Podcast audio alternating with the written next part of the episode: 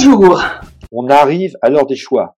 On arrive à l'heure où euh, soit on trouve des alternatives aux GAFAM, soit les données de santé, c'est eux qui vont les prendre. Or, imaginez peut-être une, une réunion, une réunion des plus grands dealers de la planète. Euh, ils ont fait fortune.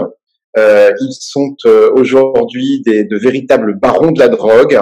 Ils voient le résultat de, de leur action sur le monde qui les entoure, sur la société, sur leur communauté, sur leurs enfants. Ils sont arrivés à l'âge mûr, ils se retournent sur leur parcours et là, tout d'un coup, ils se disent est-ce que c'est bien ce que j'ai fait? Est-ce que c'est pas mal? Il y a un seigneur, c'est YouTube, par exemple, mais euh, ça pourrait être vrai pour euh, Facebook, qui va offrir une terre, les médias sociaux.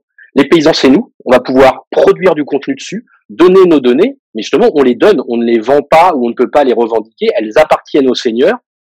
C'est dans les conditions générales d'utilisation, et donc ils se les approprient. Je ne souhaite pas, je ne souhaite pas, euh, à la différence de certaines personnes, que les GAFAM nous proposent dans un avenir plus ou moins proche un revenu en échange de notre data. Si demain ils nous payent pour notre data, c'est foutu. C'est terminé, on est dépendant, ça devient une espèce de revenu universel, on est encore plus dépendant d'eux, on ne mord pas la main de celui qui vous nourrit, et donc on aura mis euh, euh, la main dans la gueule du loup, ce sera terminé. Donc je ne sais pas si le démantèlement est une bonne solution, il y a peut-être euh, la, la meilleure possibilité, ce serait de laisser euh, la libre concurrence dans des règles d'économie euh, de marché pure et parfaite s'exprimer, parce que la stratégie américaine, c'est de croître très rapidement, d'être leader sur un, sur un marché, et après, cyniquement, de payer des, des amendes, des procès, et euh, d'utiliser du cash pour racheter la start, les startups et la terre entière, et en même temps, de payer des lobbyistes à Bruxelles et un peu partout pour imposer leur volonté. Et que la puissance de l'État, finalement, elle repose désormais sur d'autres axiomes que la seule puissance des armes. Alors il y a les facteurs invisibles, comme le dit euh, Joseph Nye, les normes, les valeurs, l'identité et d'autres ressorts. Bien oui, l'État, c'est plus simplement le, le, seul acteur. Il y a aussi les entreprises, les organisations, les leaders d'opinion. Il y a une vraie utilité de base à ces outils-là, ce qui est euh, mis euh, en avant et qui aujourd'hui effectivement pose problème, c'est toutes les mécaniques qui ont été euh, implicitement et de manière volontaire mises en place par ces outils-là pour nous verrouiller. Peut-être une petite subtilité quand on parle de monde virtuel, c'est que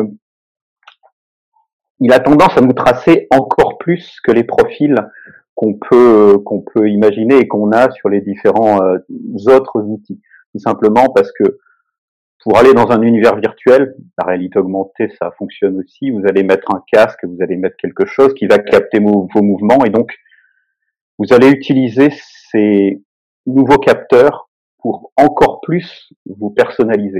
C'est typiquement le problème et la question du stockage des données. Là, récemment, il y a euh, l'État français qui a essayé de changer euh, que le stockage des données de santé ne, du Covid ne soit pas stocké sur le cloud de Microsoft, mais sur un cloud français pour éviter que les données partent un petit peu n'importe où. Euh, je sais pas que le fait que ce soit que américaine qui pose problème, même si c'est quand même un énorme problème, et notamment avec le Cloud Act qui permet euh, à n'importe quel shérif du fin fond des États-Unis d'accéder aux données hébergées par les sociétés qui sont sous juridiction américaine, c'est-à-dire même les filiales des, maisons mères américaines, hein, faut quand même le dire. Pour aller plus loin, je ne peux que vous conseiller de lire euh, le livre Web 2.0, 15 ans déjà et après, aux éditions Kawa. Euh, c'est une séquence pub, oui, euh, parce que tous les droits d'auteur sont reversés à deux associations qui œuvrent pour l'inclusion numérique, Emmaüs Connect et Startup for Kids, et puis surtout cultivez votre curiosité et merci pour votre participation.